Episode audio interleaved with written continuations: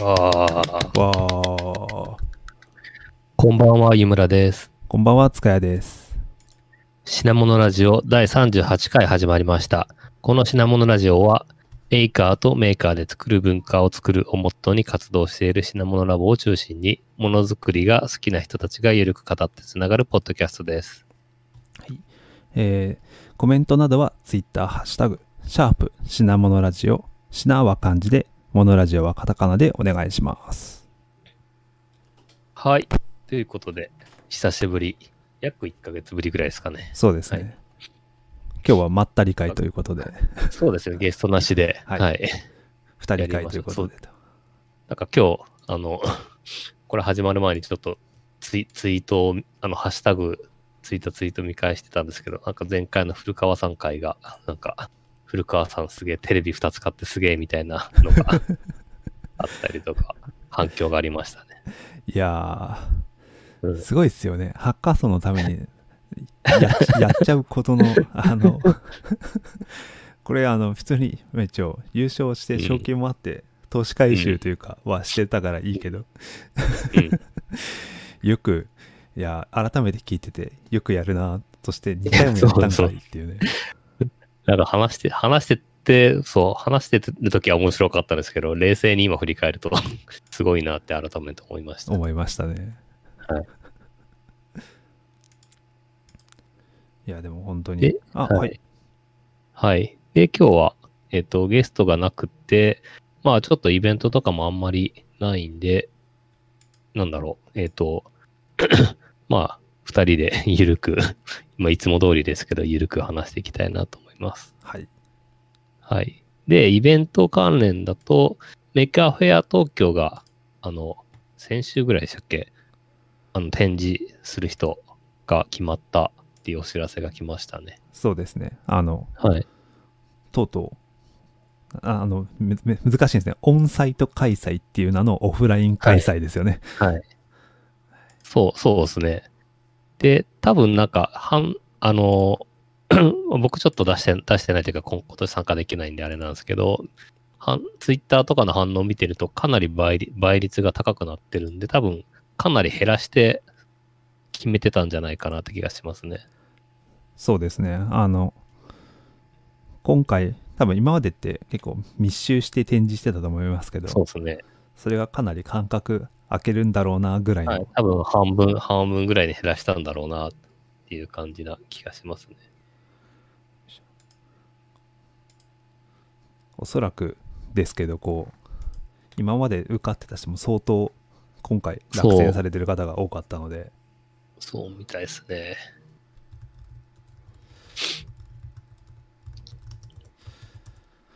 まあとはいえね、こう、本当に今まだ、なんていうんですか、こう、徐々にオフ、オフライン開催が増えてきた流れが来てるけど、とはいえ、なんかコロナの状況はむしろ悪化してるみたいなのもはい。感じたりとかして、まだまだなんまあか予断を許さない感じありますねそう。ですね。わかんないですね。なんで、一応やる準備はしといて、やめるのは、まあ、やめるのは、あの、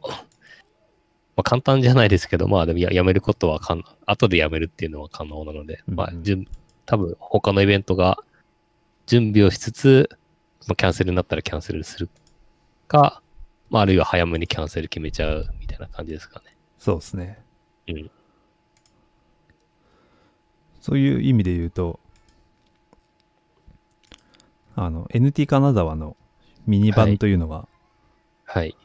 えっ、と、何でしたっけ ?NT 金沢ミニっていうのが9月に、そうです。はいはい。小見さんが先週ぐらいにツイートしてましたが、一応、金沢21世紀美術館でイベントをやりますっていうのを言ってて、あれですよね、な金沢、準備、準備されてますね。はいと。金沢21世紀美術館ってあの、あの、例の、あの、プールがあるとこですよね。あ、そうそうです、そうです。レアンドロの、そうです。はい。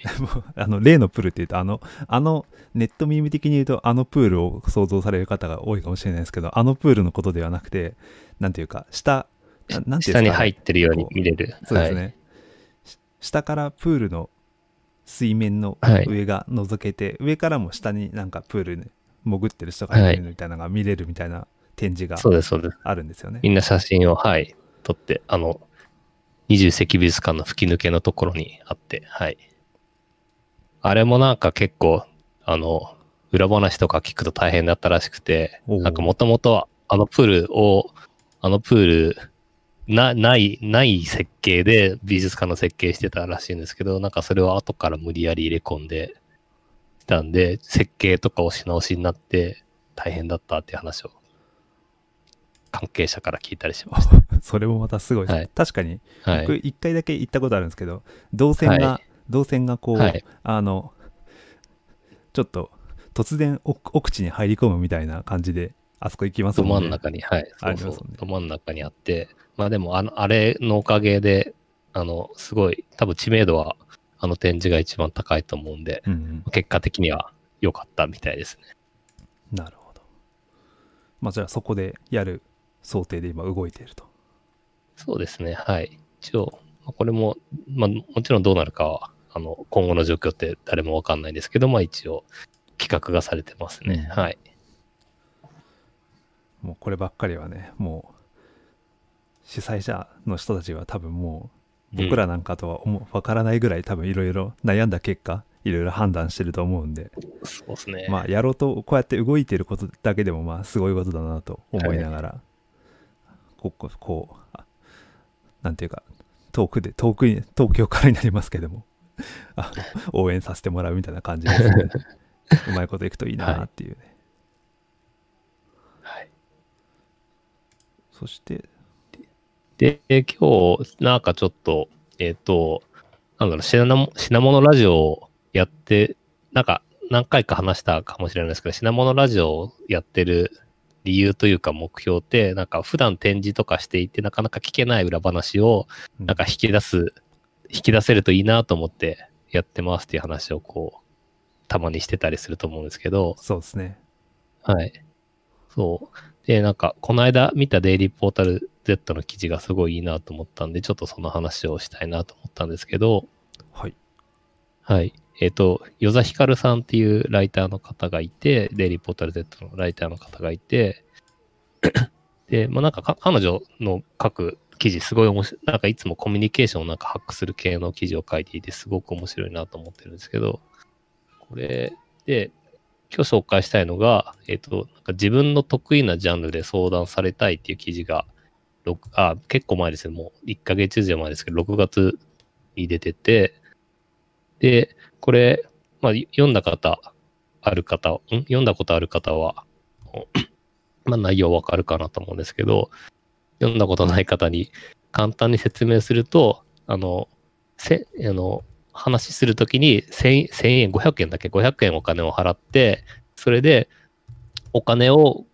500円お金を払っ相手に払って、その500円払う代わりに自分の話したい話を、その、することができるっていう、なんだろう、企画をしてい企て、そうですね、はい。で、500円払うと、まあ、あの、お金払う方は、その、お金払った分、その自分のしたい気持ちいい話をすることができて、で、お金もらった方も、まあ、お金もらってるんで、それをこう、うんうんってこう聞くっていうので、なんかすごいいいコミュニケーションが生まれる、話が面白くなるみたいな記事になっていて、で、これ、まあ、記事だけなんで、あの、会話をあの見れるわけではないんですけど、記事だ、記事を見るだけでもなんか、すごい会話が盛り上がってる感じが出ていて、これすごいな、はい、そう、すごいなと思って見てて、なんで、あの記事まだ見てない方はぜひ見てほしいんですけど、なんかこれって結構コミュニケーションのなんか本質的な部分だなっていう気がしていて、おというと。そう、なんか、多分、インタビューとかも盛り上がった時って、まあ多分、イインタビューで、まあこんな感じで、私これ話したいですってなかなかやらないと思うんですけど、多分、うんインタビューうまくいった時って、その相手が話したい話を多分うまく引き出して、で、そっちのテーマに持っていって、で、それで話が盛り上がって、まあインタビューとかもそうですし、こういうなんかトーク番組みたいなのもそうだと思うんですけど、なんかうまくいった場合は、なんかそういうふうに盛り上がるんだろう。話したい話を、あのー話してもらって、こう盛り上がるっていうのがあると思ってて、なんで、品物ラジオも、なんかこんな感じで、その、ゲストに出てもらった人がきちんと話したい話をこううまく引き出せるといいなと思って読んでました。あ、なるほど。それ確かにそうっすね。はい。これ確かに、これは、しかもこれ何がす、あの、いいかっていうと、500円をはいはい。払うから、あの、はい話聞いてじゃないんですよね。これ、500円を払った上で、あたかも相手がこれを聞きたいんですあ、って思ってる体で聞いてくれるのがいいんですよね、これ多分ね。はい、そうそうですね。そうそうですね。確かに。テテーマ決めるだけじゃなくて、あの、相手が、相手がしてくれる質問を指定するっていう形になってるんで、そうですね。なんで、そこで、なんかやる気が、スイッチが入って、うん。わーっと喋っちゃうみたいな感じですよね。確かに、これを、なんていうか、相手を、あの、相手からあえてこれ言いたいんですっていうのも、まあはいもちろんあるかもしれないけど、実は、あ、俺自分これ言いたかったんだみたいなのを引き出せるようなインタビュースキルが僕らにあると、もっともっと盛り上がりそうですね。そう。やっぱ、そうなんですよね。で、なんかトピック一つとかだとまあまあなんか自分で指定できてでそれで盛り上がるかもしれないですけど、なんか普段話さないけど実は面白い話みたいのって多分いっぱいあって、うんそう、そういうのだと自分で話す人がなかなか気づけないんで、なんかそういうのもうまく引き出せるといいですよね。そうですね。なんか、普通になんかウェブ、ネットとかで、たまになんかオンラインでずっとつなぎっぱにしてて、なんかダラダラ喋るみたいなのをやったりとかするときに、はいはいはいたまに、わーなんか自分が喋ってるときに、あ、俺こんな、こんなことこんなに一生懸命喋ってるわーって思いながら 喋ってるときとかたまにあって、そういう体験が確かにありますけど、これはでも本当面白いですね。そうあ。300円？えーなんか、はい、そう。あ、300円ですか？300円ですね。300円で5分話すって感じです。うん。で、品物ラジオも、そのゲストに出てもらう方に、なんか、すごい簡単なトピックを書いてもらうことにしていて、トピック3つぐらい書いてもらうことにしていて、で、あんまりいっぱい書いちゃうと、なんかそのいっいっぱい書いたことを喋らなくちゃいけないで、あ喋んなきゃいけないって思っちゃって、結構なんか、会話が引きずれ、引きずられたりとか、ちょっと焦っちゃったりするんで、なるべくあんまり具体的に書かないで、あの、トピックを簡単に書くようにしてもらってるんですけど、まあなんか、そうですね。もうちょっと、なんか、聞き方も、なんか話したいことないですか？だとなかなか出てこないんで、なんか、なん、なんて言えばいいんだろう。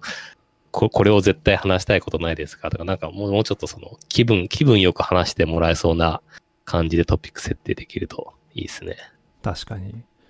こうその辺でもう明確にこれを喋りたいですっていう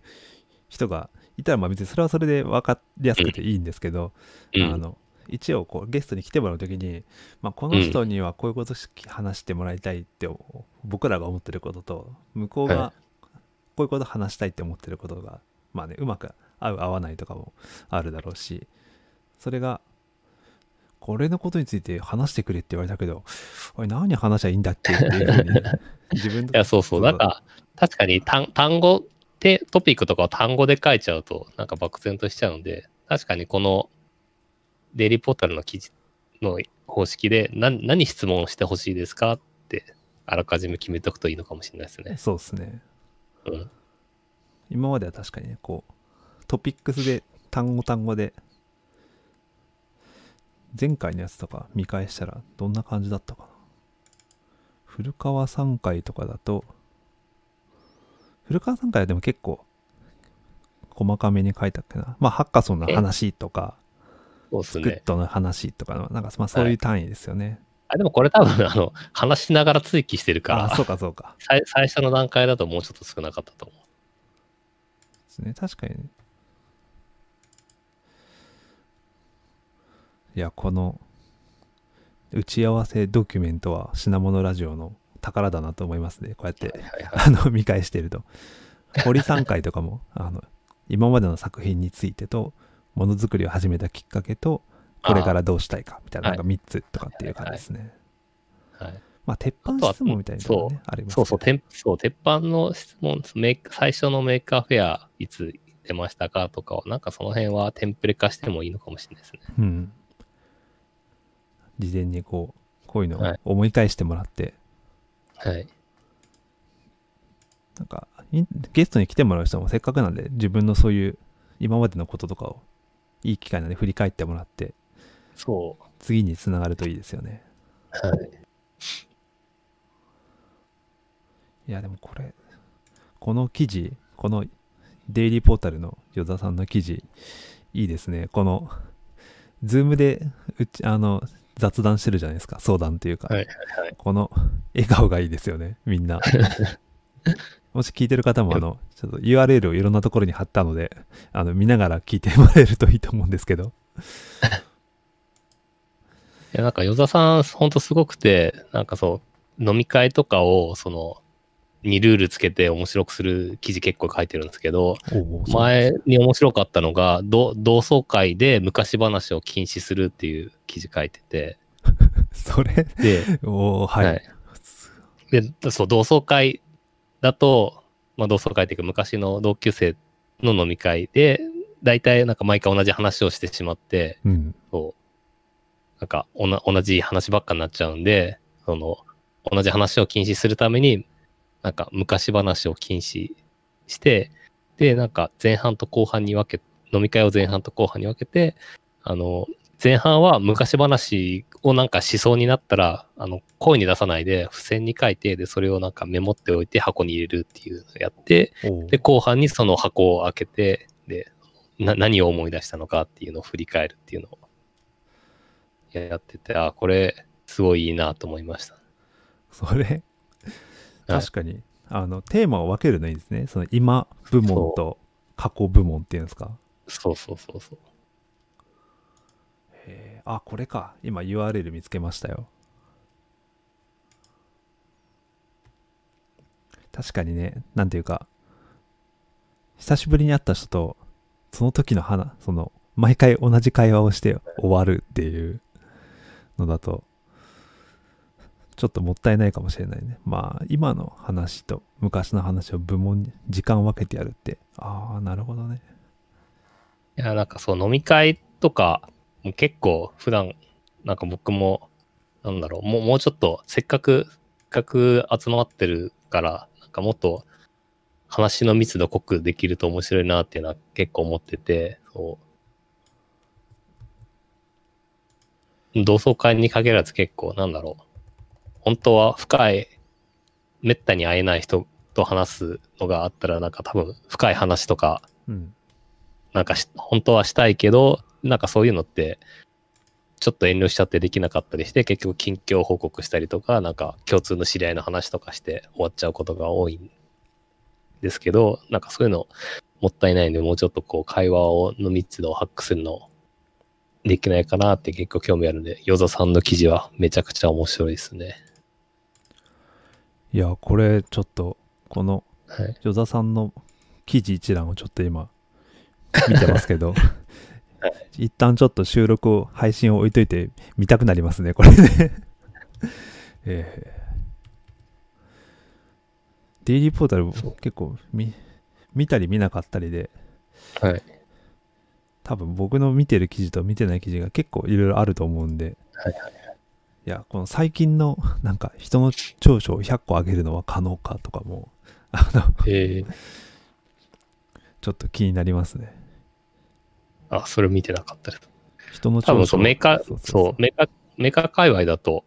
多分石川さんとか、為房さんとかの記事見ることが多いかなと思うんですけど、そうですね。それ以外にも面白い記事がいっぱいあります。で、多分 デイリーポータルセットの話をしたら、なんかそれだけで1時間来そうで、まあまあ、それ、それでもいいのかもしれないですけど、そうですね。さすがにね、はい。そう。私とデイリーポータル Z っていうのを、話すならちょっとそれはなんか、むしろ準備してからちゃんとやりたい感じですね。はい。あの、前あ、そういう意味で言うと、はい最近あの、は豆腐ビーツさんとかが、こう、私とデイリーポータル Z みたいなあ、そうなんですよ、そうなんですよ。よ。稲稲見先生とか書いてて、そうそうそうそうあれ、はいあれ、あれ、俺もう自分でやりたいって思います。はい、そうなんですよ。僕も思いました。で、そう、インタビューどうせ来ないから自分で記事書いてやろうかなとちょっと思いました。はい。なんかそ、むしろそれを品物ラジオでやっても いいかもいいしれない。かもしれないですねあ。ちょっとやりますか？そうそう結構、は Maker Faire とかそういうメーカー活動のきっかけがデイリーポータルって人多いんですよ、ね。ああ、確かに確かに。じゃあちょっとそれは企画でメモしておきましょいいっすね。人のコンテンツを使って こん、こっちでコンテンツにする。はい。う。いや、もう。あ、あ、もうね。DIY です、DIY。インタビューされるんじゃなくてと。はい。で、えっ、と、で、あの、今日ゲストなしなんですけど、まあその、自分の話したい話をしましょうっていう、そういうのと考えると、まあちょっと、今日ゲストないですけど、僕ら、僕らも、あの、メーカーフェア、塚谷さんと僕もいろいろ出してたりするんで、まあちょっとその話で、今まで作ったものの話をしましょうかっていうみたいな、ね。感じで、はい。はい、そうですね。ちょっと話していこうかなって思います。はい。で、じゃあ僕僕から、僕から話すと、そう、あの、プロジェクションマッピングをキーボードにして、なんか文字が出るキーボードってよく作っ、よく展示してたんですけど、なんかその話をあんまりシナモンラジオだとちゃんとしてなかったと思うんで、そうですね。その話をしよう文字が出る、文字が出る。キーボードっていう表現で、はい。でいいんですか？この。いや、なんか、あれ、名前、名前、ちゃんと、結構、コロコロ変わってて、いや、さ最初は文字だけだったんで、はい。あ、そうだ、そそうか。そう最初文字最初文字だけだったんで、文字にして、あ、文字が出るキーボードとか言ってたんですけど、なんかその後いろんなエフェクトがついたんで、まあなんか名前もコロコロ変わってるんですけど、最近はもう分かりやすいね、プロジェクションマッピングキーボードっていう名前で展示したりしてますね。すいません初めてすみません正式名称知りましたプロジェクションマッピングキーボードだったんですねいや、正正式、まあ、あの、はい。正式名称がコロコロ変わってるんですけど、プロジェクションモッピングキーボード。はい。NT とかはその名前で展示してますあ。で、はい。なんでこれ作ったかっていうと、えっと、2000、これ作ったの2014年かな？で、えっと、宮明治大学の宮下研究室、宮下先生っていう先生の研究室で、えっと、アブノーマルプログラミング、アブプロっていうイベントやってて、まあ、これも何回か話したかなと思うんですけど、うんあって、普通じゃないプログラミングをして、それを発表する会っていうのがあって、で、明治大学の研究室でやってるんですけど、まあ、あの、外部の人も参加して、で、あの、まあ、中の学生もいれ、学生もいれば、その、一般の、あの、研究室の外の人も発表するっていう会がありまして、で、それで作ったっていうのが最初ですね。えアブプロって言われてるやつですよね、はい、アブプロですね。はい。それこそデイリーポータル Z で記事になってたなってあ思ってそうですね。確かに。アブプロ取材して、そう記事になってますね。為草さんが確か記事にしていたような気がします、そうです、そうです。で、なんかその時に、えっ、と、まあ、アブプロ、まあ、最近ちょっと出てないんですけど、その時は毎年出していて、で、何、そう、その年に何し、何作ろうかなと思っていろいろ考えてたんですけど、なんかちょうどその頃、えっ、と、ニコニコ動画で話題になってたのが、えっ、と、ピアノにプロジェクションマッピングして、で、なんかピアノ弾くと、あの、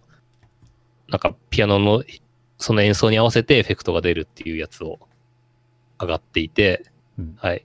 フェイスルームさんっていう方が上げていたんですけれども、なんかそれすごい好きで結構よく見てたんですけど、なんかかっこいいなと思って、で、なんか真似し、真似したいというか、その、なんかそういうの作りたいなと思ったんですけど、楽器とかは全く弾けなかったんで、楽器弾けないし、なんかどうしようかなと思って、で、キーボード、あのパソコンのキーボードだと毎日叩いてるんで、毎日叩いてるし、誰でも触ってるものなんで、あなんか楽器じゃなくて、ここっちのけ、あの、PC のキーボードでやったら面白いんじゃないかなと思って作ったって感じですね。そうですね、はい。あのフェイスルームさんも一度はい、メーカーフェアに出展されてたことがあって、あ、そうですね。そうですそうですね。やってましたね。はい。ライブライブで見てもすごいですねはい。そう。ほうね。そうですね。で、なんかそれで作って、えっと、なんか、その時は、なんか元ネタというか、えっと、あの、多分その、えっと、アート系の知識ある方だと、昔に岩井敏夫さんっていう方が、その映像装置としてのピアノっていうのを作っていて、作品を作っていて、はい1900、はい、岩井90年代ですかね。はい。で、それを、まあなんか完全に同じ例ではないんですけど、その、えっ、と、ピアノに、えっ、と、ピアノとそのプロジェクターのプロジェクションを使って、で、その音音符というか、その譜が流れていって、で、それに合わせてあの自動で演奏されるみたいな作品があって、でなんかそれ、それ坂本龍一さん、あの、アーティストの坂本、あの、坂本龍一さんのライブで使われてたりとかされてたんですけど、まあ、なんか多分、あの、歴史をたどると、なんかそれのオマージュ作品的な、あの、立ち位置になるかなとは思うんですけれども、まあなんかその時は知らなくて、そのフェイスルームさんのニコ動を見てやったっていう感じですね。はい。確かに。で、キーボードはキーボードでも違う、そっちのキーボードかいっていうやつですね。はい。で、まあなんかその時はアブプロで出して、えっ、と、一旦、なんだろう、おしまいというか、まあ、アブプロで出しました、だったん、だったんですけど、なんかその後に、えっ、と、えっ、とですね、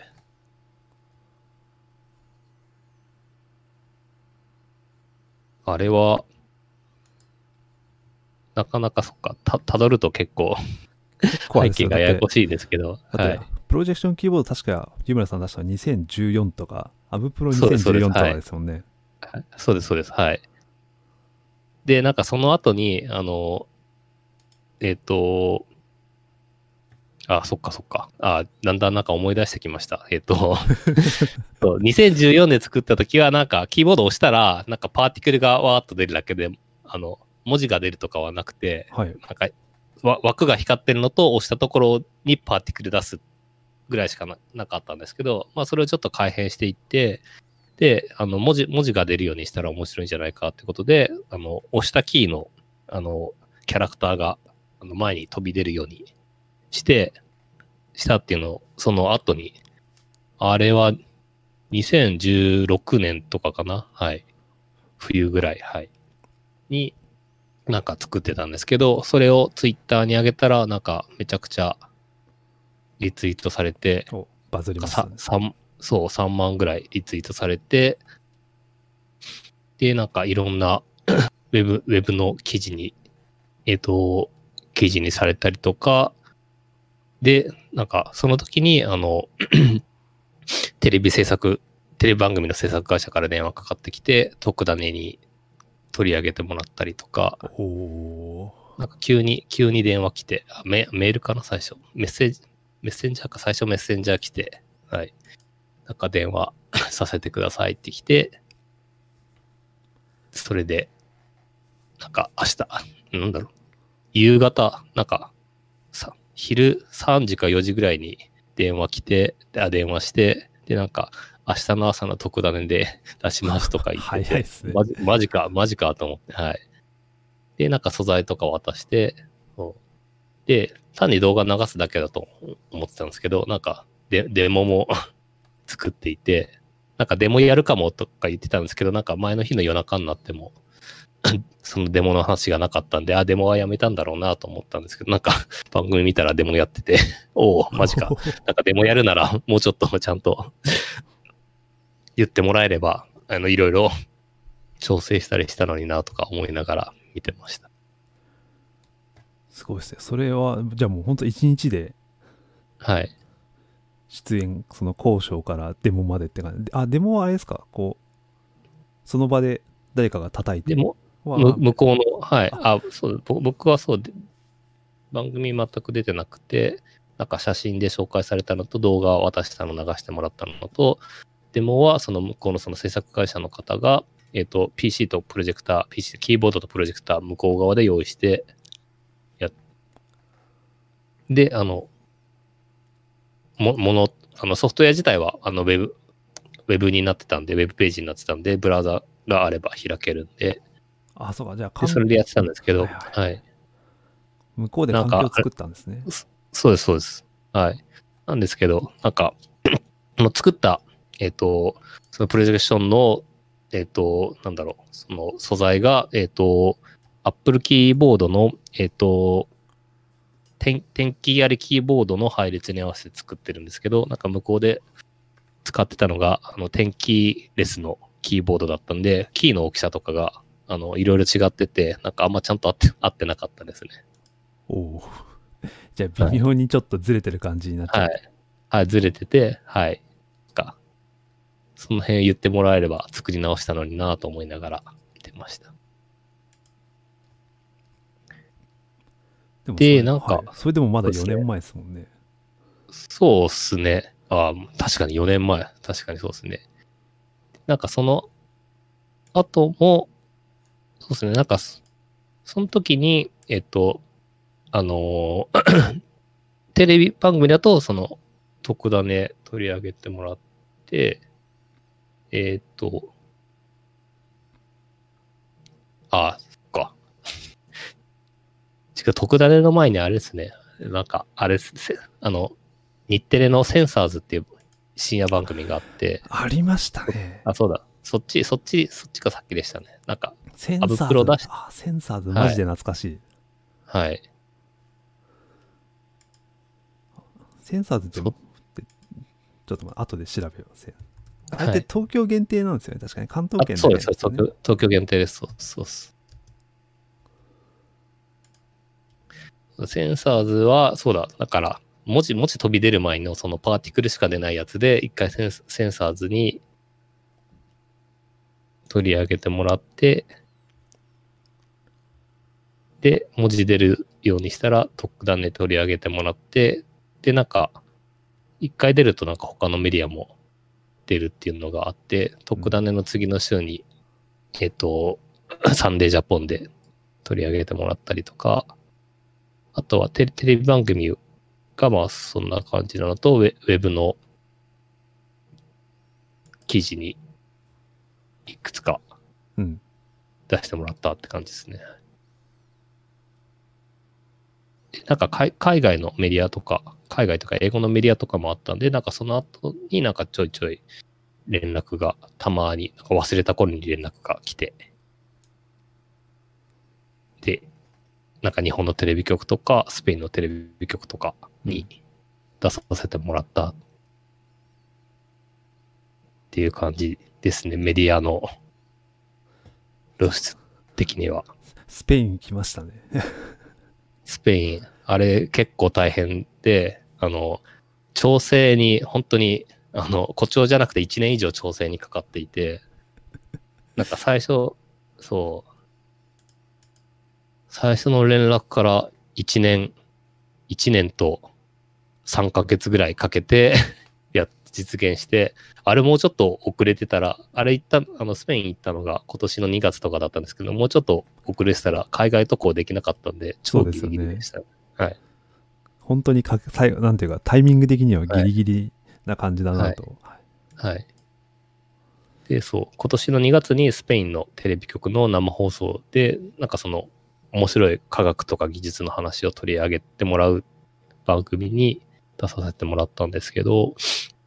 そう、調整がなんか、最初、メッセンジャー来て、えっと、で、なんか、交交通費とか全部、あの、出してくれる。で、なんか出ませんかって話、最初メッセンジャーで来て、その後ずっとメールでやり取りしていて、うんそう。で、なんかやっぱり、あの、まあ、こっちも、あの、学会とか、論文の締め切りとか、あの、と被るといけないかったりするんで、なんか、この時期なら大丈夫だけど、この時期だと ダメだよ、みたいなことをやってたんですけど、まあなんか、向こうが、あの、こっちが返した後、向こうが、あの、返信返ってこなかったりとか、はい。あとは、まあこっちもちょっと返信遅れた時期もあったりして、なんか、返信遅れると、あの、もともと、あの、3ヶ月後の日程でこれ、この日空いてますって言ってたのが、まあ時間経つとその日どんどんダメになっていくんで、また調整し直しになって、っていうのをこうずっと繰り返して、で、調整してる間に、なんか向こうの担当者辞めちゃって、あの別の人に変わったりとか、それ引き継がれるのもすごいですね。はい。とか、そう。あとは、ちょうど、あの、去年の今頃が、あの、は博士論文書いてる時だったんで、まあなんかその辺のスケジュールはあの全部入れないようにしてたんで、まあ半年ぐらい空いたりとか、そう、してて、なんだかんだで、1年3ヶ月かかって調整して出ましたっていう感じです。いや、でも本当にタイミングとしてはもうギリギリ間に合ってよかったと。超ギリギリででしたね。ね。それ逃してたら、多分完全に多分未定になりますもんね。そう。もし、そう、3月にしましょうとかになってたら、多分3月行けなくて、まあ、見通した気がしますうんですね。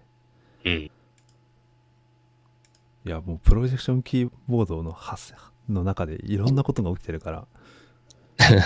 いや、でも本当なんかこういう作品一つで、まあ、人生変わったまではいかなくても、そうそうそう。ここういうことって起こるんだよなっていうのを感じますよね。そう。そうなんですよね。なんか、まあ結構タイタイミングというか、バズるのとかも割と中、中身もありますけど、結構タイミングとかあると思うんで、まあ、運が良かったなっていうのはありますね。そういうのも出し、一回出して、多分それも単発で終わるんじゃなくて、何回かそうやってバージョンアップもやってっていうので、こう、露出が続いたからなのかもしれないですけど、横目で見ててもやっぱり夢のある話だなと思いながら。そうっすね。まあ、いろいろ、なんか、レアな経験はさせてもらったかなと思います。あとは海外のメーカーフェアとかもいっぱい出しましたし。そうか、深センととかでしたっけ？えっ、とプロジェク、ションマッピング。深センとかタイとかですか？えっ、と、ああ、そうっすね。バンコクと深センと、あてか、海外はほとんどあれで出していて、あとシンガポールと、あ、でもそんなもんかな？そんな、いやでも、まあ3つ出てればす相当だとは思いますけど。まあなんか、まあ、メーカーフェアなんで何でしても、何出してもいいっちゃいいと思うんですけど、まあ、あの結構、あの、いろいろ楽、楽というか展示はしやすくって、あの、まず、なんか、最近はあればっかり出してるんですけど、まあなんかその前にもいろんな作品を出してたりしたんですけど、やっぱりあの、だんだん展示を、展示するときに何が楽で何が大変かっていうのはすごい分かっていて、まあ特に海外とかだと、物を持ってくのを減らすっていうのが必要なのと、あとは言語の、言語とか文化の、えっと、なんだろう、コンテキストが伝わらないと、伝わらない、あの、伝わらないとダメな作品だと、あんまり面白がってもらえないんで、その、コンテキストの依存性がない作品なのが海外で大事なのとか、あとは、なんだっけ。まあなんかそ、そそんな感じで、その、な、海外、海外向けに、あとはそっか、説明、説明が大変だと、あの、話すのすごい大変なんで、で、あの、英語が伝わる国と伝わらない、あんまり伝わらない国があったりするんで、まあ、なるべく説明を減らしてというか、説明しなくても伝わる作品が良かったりとか、まあ、あとは単純に、あの、光ったり大きかったり、音が出るものが目立ったりするんで、なんか、その辺の今までの作品の展示のノウハウを鑑みた結果、まあ、あの、持ち運びが楽で、あの、説明もいらなくて、で、まあなんか、とりあえず見せるだけで伝わるみたいなやつだったんで、まあ展示はしやすかったですね。うんしあしかもこのインタラクティブじゃないですか。こう。あ、そうそうそうそう。それがでかいですよ、ね。触るとう、んそうですね。で、あとはそっか、あの、あれ展示してると子供がめっちゃバンバン叩くんですけど、ああそう。そうっすよねま。あ、バンバン叩かれても、キーボード自体は市販のキーボードなんで、まあ割と、あの、Apple キーボード使ってたんですけど、まあ割と頑丈に作られてるんで、キーボードバンバン叩かれても壊れることはなかったですね。そうかそういう意味で言うと自作のハードウェアってやっぱりはい。ね、子供が雑に触って壊れるって、まああるあるですけどそう。物自体は市販のものでできてるからその辺は確かに安心ですよねそう。いやでもその海外に日本国内で受けるのと海外でう海外で受けるプラス海外への持っていきやすさとかそういうのを考えると、はい。そういうノウハウ大事ですよねなんていうかそうですね。海外ででもそういうの出してみたいって思ってる人は今の話は、を考えながら多分はい。ネタ出しとかもの作ったりするとはいはい。やりやすいと思いますね、うん。あとは、そっか。わす、なんか、一応幸いなかったんですけど、あの、使ってるものがプロジェクトとキ、プロジェクターとキーボードなんで、なんか、ロストバゲッジしたりとか、まあ、万が一忘れても、最悪現地調達できたりするんで、その辺もちょっと気が楽でしたね。そうかもう。PC とか、まあ、Mac のキーボード売ってる場所だったら、まあまあそメーカーフェアやるぐらいの都市だったら。はい。なんとかなりますもんね。メーカーフェア京都ぐらいじゃないですかなんとかならないの まあ、国、まあ、国内なら、国内ならな、いく。まあ頑張って1時間ぐらい移動すればいける、まあ。いけますけどね。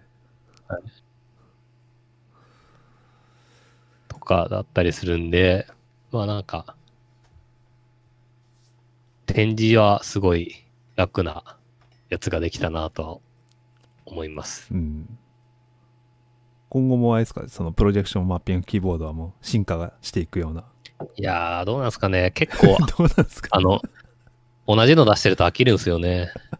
そうですよねあのそ いや、その、今までの話の流れたら、いや、これがもうプロジェクションキーボード いろいろやってきますっていう流れなのかと思いきや、そうじゃないところがすげえいいなと思いました。僕はそういうのが大好きです。う。いや、そう。まあなんかラジオなんで多分こういう話を、こういう話もいいかなと思うんですけど、いや結構もうだいぶ飽きてて、いやなんか、あれなんですよ、さい、さあの、海外とかは、まあ国内もそうですけど、なんかもうずっと4年ぐらい展示してましたけど、うん。なんか、まあ最初は、あの、まあ展示しやすかったり反応良くては展示したんですけど、最後の方はもう、あの、新しい作品を作る時間がなかったんで、もう、あの、とりあえずこれで、これを出し続けるっていう感じでやってましたね。うん。でもまあ、こうね、他のことやってたら、不意にまたそういうのやりたくなったりとかっていうのありますからね。やっぱその、メーカーでもなんかこの、この話も前した気がするんですけど、同じ作品をアップデートし続ける人と、多分いろんな作品を違うやつを作り続けるタイプの人がいて、うんはい。で、僕は、あの、新しいのをなんか違うやつを作り続けたい性格だと思うんで、なんか、むしろ今までよく同じやつを続けて展示してきたなって感じがしますね。なるほど。そういう意味で言うと、こう、やっぱり、はいまあ一つのことにやるっていうかは、まあいろいろやる、やりたいタイプっていうか、はいそうですね、そうですね。まあそういう意味で言うと確かにトレンドがすごく移り変わりやすいものに、もの向きなんだろうなっていうのはすごい思いますよね。はいはい。確かにメーカーフェアとか見ても、ずっと同じのを着々とバージョンアップし続ける人と、さっきの、はい。今年はこれ、来年はこれみたいな人が結。構明確に分かれるんで、そうなんですよね。まあもうそれはもう人のタイプなんでね、こう、そうそう。言い悪いじゃなくて、性格が、性格が出るなと。僕もどちらかというといろんなことやりたいタイプなんではい。でもその、覚えてもらいやすいのは同じこと続けてる人の方がうん覚えてもらいやすいんですよね。そうこの何々の何々さんっていうのだとそうそうそやっぱ一個ねこうう。はい。引っかかかりになるものがあるとはい。とはいえね別にそそのためにやってるわけじゃないしなみたいなね まあそこはもうなんていうか自分の思うがままにもうやるしかねえなっていうなんか無理してやってもしょうがないですからねそうですね。まあ、やり、そう。そうですね。確かに。やりたい、やりたいものをやれば。はい。いいかなって気がします。うん。はい。ちなみにそういう意味で言うと、私もあのパーティーハットっていうあの光る帽子を作ってたんですけど、はい。雑な作りなりにバージョンが3つぐらいあってですね はい。最初の、あれですねそうです。M- M5 スタックをそうです符号符号的に使って。帽子を光らせるやつですね。はい。技術力を資金力でカバーするっていう考え方ですね。俺の頭の上に2万円ぐらいのものが乗ってるぞっていうね。いやでも実はその前にあの別の光る帽子も作っていて、あそあ、そうなんですね。あの初めて湯村さんが確かそれこそプロジェクションキーボードで NT はい。東京というか、えっ、と、はい。モグラでやったじゃないですか。はい。はいはい。モグラっていうのはモグラっていうあの秋葉原のあのそうですね。クラブがクラブですよね。クラブライブハはいウスというかクラブがあるんですけど、はい。そこでえっ、とあれは名称は NT 東京じゃなくてなんかいろんな名前が NT 東京とか秋パーティーとか。です、よね。秋パーティーだったりと秋パーかティーが多分一番通りがいいのかな？かなってじゃあ気がします。秋パーティーの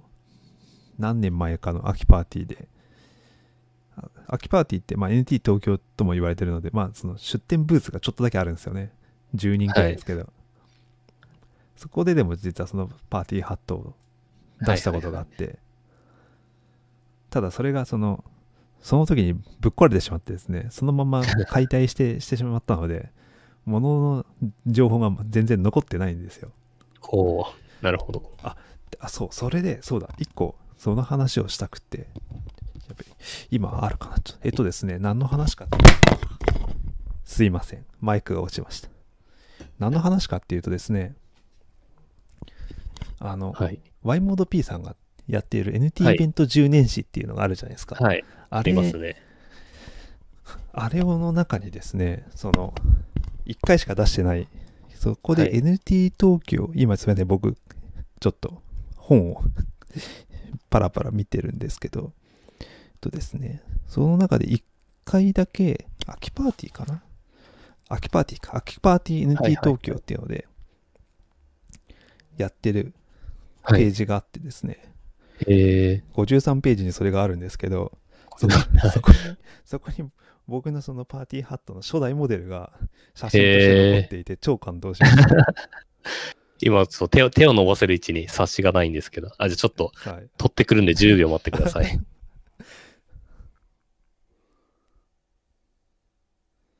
そうなんです。こんなね、こういうことってあるんだって思いながら。はい。あ、取ってきました。取ってあ53ページですか。そうそうそおお、秋パーティーだ。へえ。う。いや、2016かな？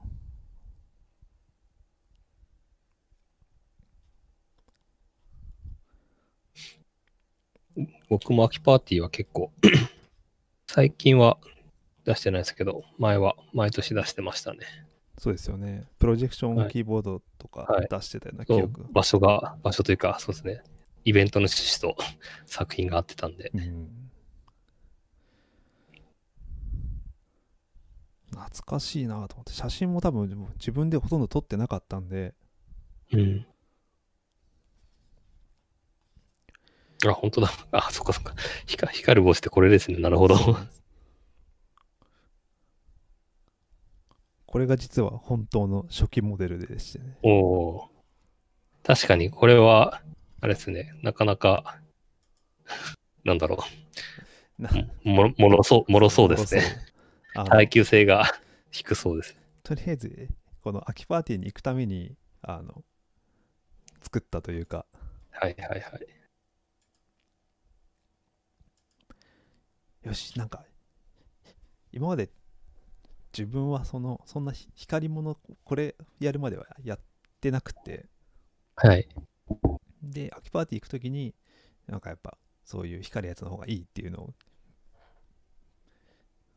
まあ見ていて、はい。よし、じゃあちょっと作ってみるかって言って作っ、とりあえずは仮でいろいろペタペタやって工作して作ってみて、で、そ実はそれ、あの、帽子にあ、あの、もう途中それ崩壊しつつあるんですけど、パラボラアンテナがついていてですね、あの、い。テーマとしてはその帽子にパラボラアンテナがついていてそれがもうしかもモーターもついてるんですよではい。モーターがぐるんぐるん回ってパラボラアンテナがぐるんぐるん回って電波を受信して光るっていうコンセプトで 作ったんですけど、そういうことを説明することもほぼなく 光る動くみたいなねそういう 感じで言ってああなるほどやっぱ光って動くとすげえなって思いながらでそれがあってその確かこの次の年にそのあの符号モデルのパーティーハットというはい光る帽子が、はいはいはい。あの生まれたという経緯がございます。普通のハットに M5 スタックと LED のテープつけたやつですね。そうですね。はいでその後にそれの軽量モデルであのはい M5 スティックに変えてとか、あ実はあ、なるほど。実は細かいバージョンアップはしてるんですけど、はいはいはい。まあそういう意味で言うと僕もだいぶ帽子を光らせるのは飽きてきたんで。おなんかまた違うことやりたいなと思ってます、おなるほど。いやー。まあとはいえなんかやっぱそういうイベントとかにそういうこと映えるものが一個あると。はい。そういう時に何も持っていかなくてこう、はい。ちょっと寂しいっていうよりかはまあ多少自分の中ではつ使い使い切ったなみたいなものでもはいあると違うんだろうなと思うので、ああ、そうそう。あと、ウェア、そう、ウェアラブルの作品はなんかあるといいですよね。そう思いますねそう、秋パーティーみたいなやつとかだと。まあ、あとは他のイベントとかでもなんか、立食のパーティーとかだと、作品展示する場所がなかったりするけど、なんか、見せたいみたいな時があったりするんで、そういう時に、ウェアラブルの作品をこう持っておくといいですよね。うん、そう、メーカーパレードとかもありますし。あそうです。メーカーやっぱり、はい。あの帽子でやっぱ良かったのはメーカーパレードはい。出られるのはすごはい。く良かったですね、はいはいはい。そうなんですよね。メーカーパレードも僕はなんか、深センのの時は何も持ってくものがなかったんで、よ養生テープをなぜか手に持って、なんか雰囲雰囲気でパレードに参加してました。養生テープ持ってるだけでもパレードに参加できるのは、それはそれで素晴らしいことだと思いはいまあれはなんか、割と盛り上がったもの勝ちなところがあるんで、うん、そうっすねあ。とはそっか。はい。バンコクの時は、バンコクのパレードって夜にやるんですけど、その時は、あの、プロジェクターが、あの、アップデートされて、なんかそれまで、去年までって、その、バッテリーなくて、その、電源取らなきゃいけないプロジェクターずっと使ってたんで、その持ち運びできなかったんですけど、はい。今年の頭に新しいプロジェクターを買って、それバッテリー入ってるんで、あの、短時間なら、まあ、短時間って言っても1時間、2時間ぐらいなら、あの、電源なくてもプロジェクターが使える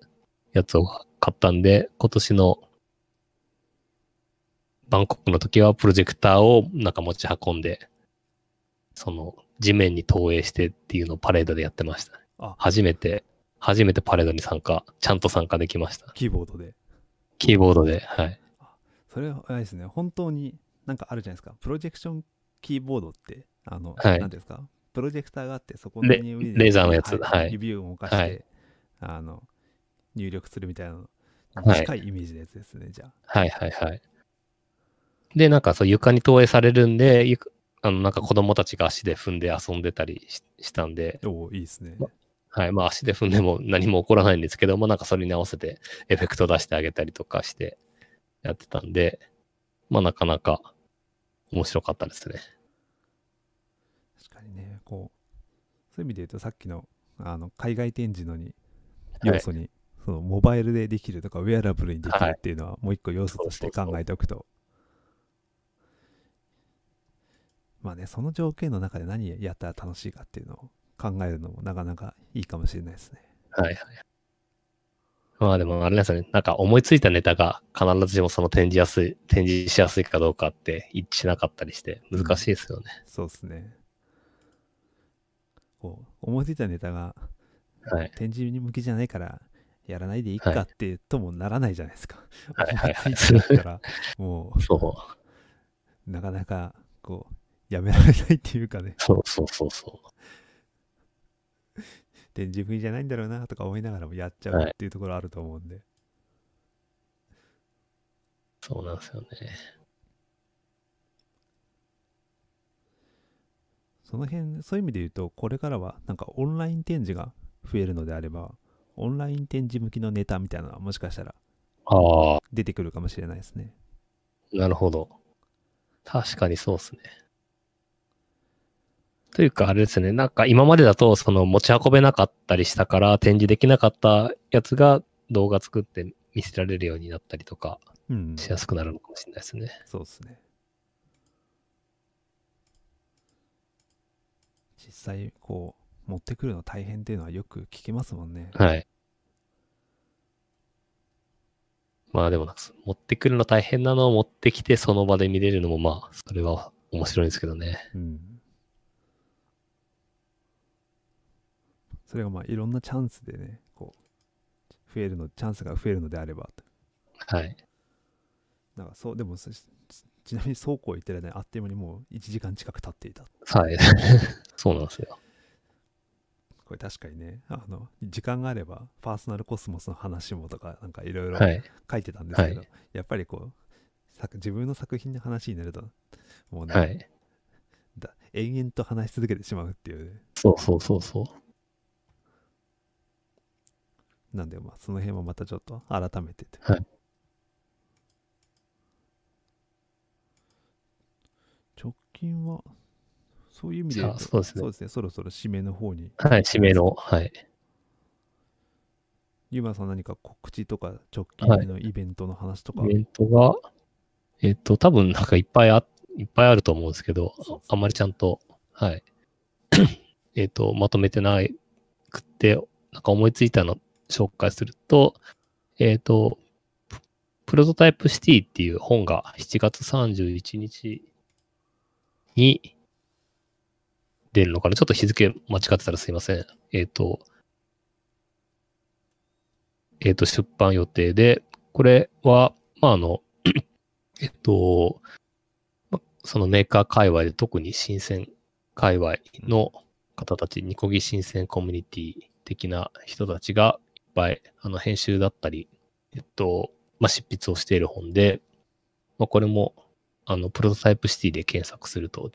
本出てくるかなと思うんで、見てほしいんですけど、その、ちょっと僕もまだその目次しか見てないんで、ちゃんとした内容はわかんないんですけど、書いてるのが高須さんと沢田翔さん、シャオさんですね。シャオさん、藤岡さん、高口さん。とか、伊藤亜生さん、山形さん。とか、えっと、ナオミウー、あの、通称、セクシーサイボーグのナオミウーさんと、ゴロマンさんっていう、まあ、あの、割とメーカー界隈でよく聞く名前の人たちが書いてる本で、その、まあ多分、まあ、中国、新鮮界隈の方たちたちが多いんで、その新鮮がどうやってその、えっ、と、プロトタイプをうまく活用して発展してきたか、で、日本はどうなのか、みたいな話とかが書かれてるかなとは思います。うんはい。で、あ、で、本、本はそんな感じなんですけど、で、それの、えっ、と、出版記念イベントが、えっ、と、7月31日の8時から、夜8時からあって、はい。YouTube とか、Zoom、YouTube だけかな ?YouTube でやるんで、多分、興味ある人が多いんじゃないかなと思うんで、ぜひぜひ見てみてください。そうですね、これ、あの、3回に分けてやるみたいで、はい。あの、ゴロマンあ、なるほど。あ、そうはないんですね。なるほど。ちゃんと分かってなかった。8月4日にゴロマンさんが出る日があって、あ、そうなんですね。8月7日にあの伊藤さんが出る回があ、そうか。あるそうです。あ、そうだ。し7月、あ、7月31日のシャオさんがトークするんですね。なるほど、なるほど。はい。いや、これ3つとも聞きたいですよね。はい。いや、これはそうですね。面白そうですね。はい。多分それぞれ本も面白そうですしトークイベントも、はい。本が出たら速攻読みたいと思います。うん結構、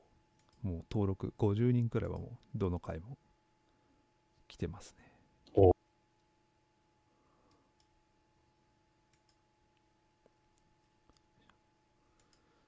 そして、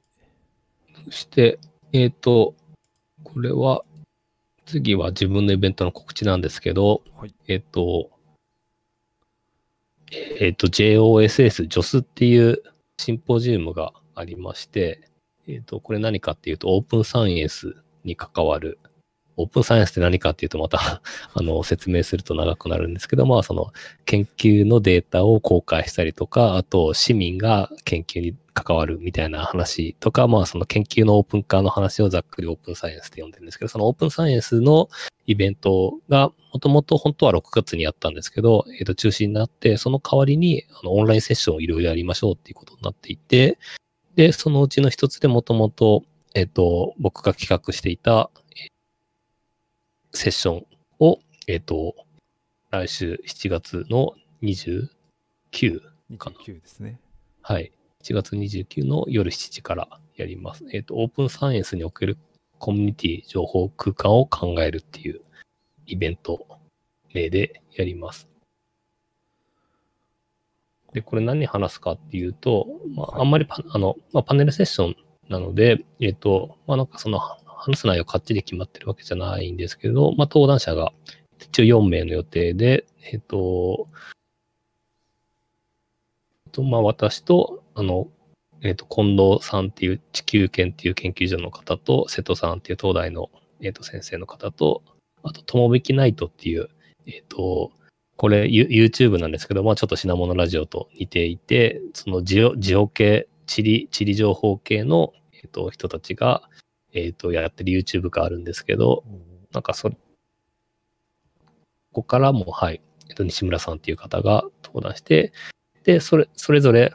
あんまりテーマ勝手に、あの、かっちり決めてなくて、えっと、もともと、なんか、ここのテーマで話したいというよりは、僕はこの人たちと話、この人たちと一緒にセッションやると面白そうと思って声かけたんで、うん。あんまり内容というよりは、この人たちと何話せるかなっていう感じなんで、えっ、と、あんまりテーマちゃんと決めてなくて、まあ、この方たちが、えっ、と、まず、そのオープンサイエンスに関して今までやってた活動の紹介とか話題提供をやって、で、後半で、まあ、それを元にディスカッションしましょうっていう回ですね。あはい。あれですね、よくあるあのシナリオが全部決まってるパネルディスカッションとかじゃなくて、本当にちゃんとガチでディスカッションするというか、ガチで。はい。あのなんか話、あのコミュニケーションを取って、あれですよね、なんていうか、こういうこと話しましょうっていうのは、まあ、なんかやんわりとはあるけど、その中で何か生まれたりとかするといいよね、みたいな。多分こういう人たちとそうそうっすね話してる中で、新しい発見が多分参加者もそうだし、登壇者も。あるんじゃないの、っていうのが期待できそうなのを思います、そうっすね。はい。まあ、これも、あの、なんか、こういう、ポッドキャストとかと多分、あの、似てて、えっ、と、まあ、せっかく話すんだったら、きちんとアーカイブして公開して、あの、話しましょうっていう感じですね。なんでの、飲み会の延長ぐらいの気分で僕はいます。いや、でもいいと思いますよね。はい。こうね、なんかあんまりなんかそういうの、ササイエンスっていうとなんかピチッとして、しなきゃいけないような感じありますけど、もう僕はあの、まだそのオープンサイエンスとか、あれですね、シチズンサイエンスとかあんまよく分かってはいないんですけど、なんかイメージ的には、あの、ニコニコの、ニコニコ学会とかそういうニュアンスに近かったりとか、そういう側面もあるのかなと思ったりするんで、はい。まあ、そうですね。その一部ですね。はい。う結構最近、あの、まあ、ジョジョス私、去年、一昨年も出したりしますし、なんか、たまにこういうオープンサイエンスの話をしたりとか、こういうセッション開いたりするんですけど、メーカーフェアも多分オープンサイエンスの一つだと、個人的に思っていて、なるほど。なので、あの、メーカーフェアとかハッカソンとかですね。はい。で、あんまり、その、オープンサイエンスの文脈でハッカソンとか語れることって少ないんで、なんかその辺をきちんと繋いでいければいいなと思って最近は、ああ、なるほど。あの、こういう、こういう、そう、こういうイベントでメーカーフェアとかの話をするようにしてます。ああ、それでもいいですね。なんか、はい。ビジネスにつなげるとか、テクノロジーの側面から話されることってよくあると思うんですけど、まあ、メーカーフェアとか、はい。あのハッカソンとかって、そういうそういう違うところからそのイベ同じイベントを捉えるっていうのは面白そうですね。ね。やっぱり、まあなんかちょっとオープンサイエンスといっても結構話が広くて、その研究用に取ったデータをどうやってアーカイブするかとかどうやって共有するかみたいな話もあったりというか、むしろそっち、そっちを目的として参加してる人も多かったりするんで、まあ、なんかそういう人たちに対して多分メカフェアとか全然知らない人すごい多いんで、まあ、なんかこういうのあるよっていうのも知ってもらえるといいかなとは思ってます。なるほど。じゃあその辺もちょっとですね。はい Zoom か YouTube で配信と。そうですね。はい。ズームだと質問ができて YouTube、まあ YouTube もコメントできるんで拾うと思うんですけど、はい。あの、コンパスで参加者を募集してるんで、もし興味あればぜひ参加してください。はい。ぜひぜひと。ところで。はい。そうですね。今日はこんなところですかね。はい。じゃあまた多分また次回はゲストは会いかもしれない。はい。そうですね。来月あたりに、はいねやりたいと思います。はい。はい。ではでは。はいじゃあはい。はい。どうもありがとうござい。ました。